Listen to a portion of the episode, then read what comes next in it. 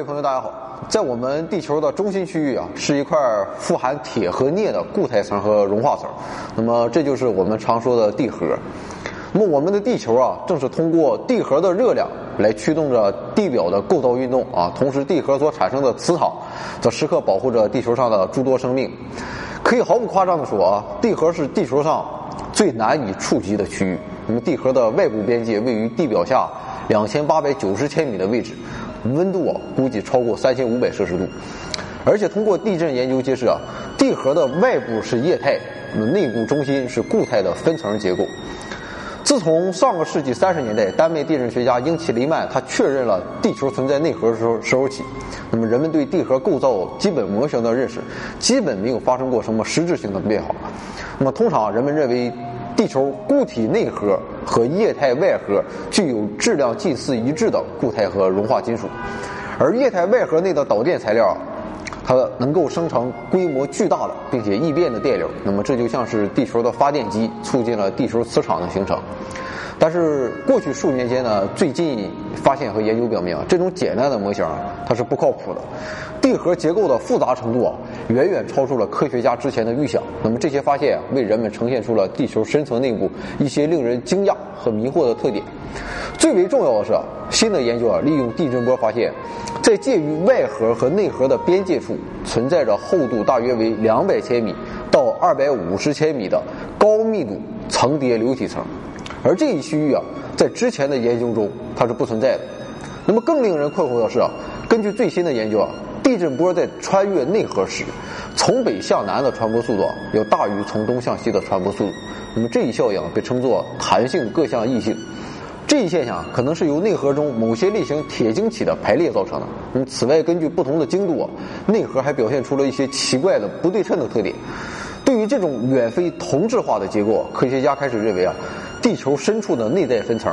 也许同地表一样复杂多变。那么，根据我们现在对地球起源的最佳认识，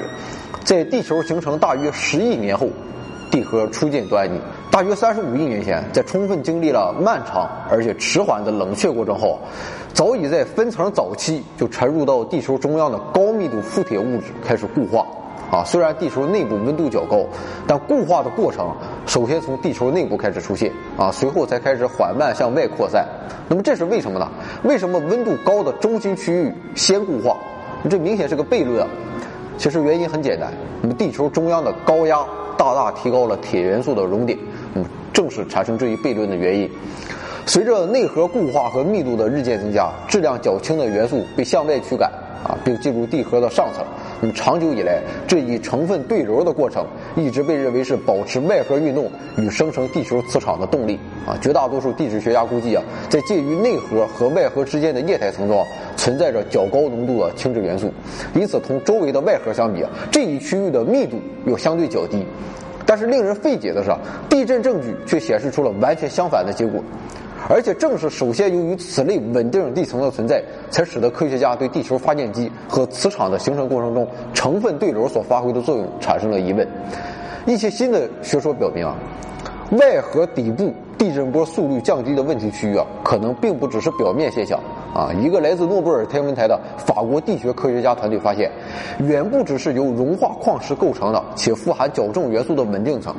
相同的效应也可以通过内核表面物质的同步结晶和再次融化而实现。那么这一学说指出，啊，在对流层的带动下，内核会非常高效的向东迁移。啊，随着在西侧的温度稍稍降低，并且由结晶实现固化，内核在东侧变得更加灼热，并开始融化。同时释放出较轻元素的热性啊，且热柱纷纷进入到外核当中。那么正是上述作用导致了厚度大约二百到二百五十千米富铁层的形成。那么相比于外核，富铁层的密度其实更大，甚至可以在被对流的轻质元素热柱穿透时继续保持稳定的状态。那么这种学说还有一个好处，那就是解释了在固态内核表面发现的明显特点。按照目前每年大约。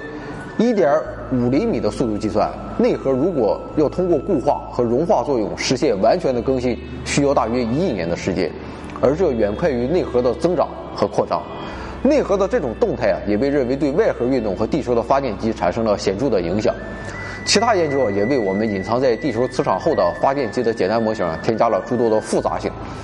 其中尤为突出的是，融化的带电液体搅动并流入外核的方式，根据之前对地球自转轴平行的柱状单元内所出现对流的。建模分析啊，先前的电脑模拟啊，曾经成功的再现了地球磁场的诸多特点。但是最新的模型显示啊，在通常湍流的液态铁中，存在一个名叫波尾流的稳定区域。那么这个区域是一系列环绕地核的射流啊，与那些发现于地球大气和海洋中的射流非常相似。那么类似的气流也能够在其他湍流液体中自发形成，比如核聚变装置的液态等离子体或气态巨行星的大气。那么，如果这一模型的正确性得到证实，那么外核似乎必然拥有双对流系统啊，其中来自内部的片状镜像柱向外穿越，进入趋向西侧的射流当中。看来地核内部啊，不但没有平静如水啊，反而暗流汹涌。那么，刘慈欣的短篇小说中曾经描述了人类进入地核的情景。但愿那一天早日到来，更希望地核的巨大能量